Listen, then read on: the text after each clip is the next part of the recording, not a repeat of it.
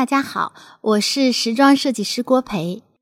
今天我为大家读的是中国朦胧诗派代表人物顾城的作品《门前》。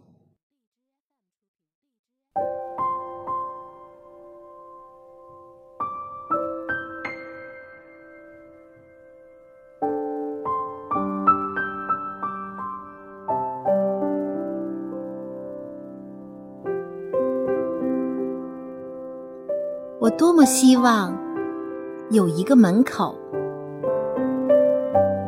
早晨阳光照在草上，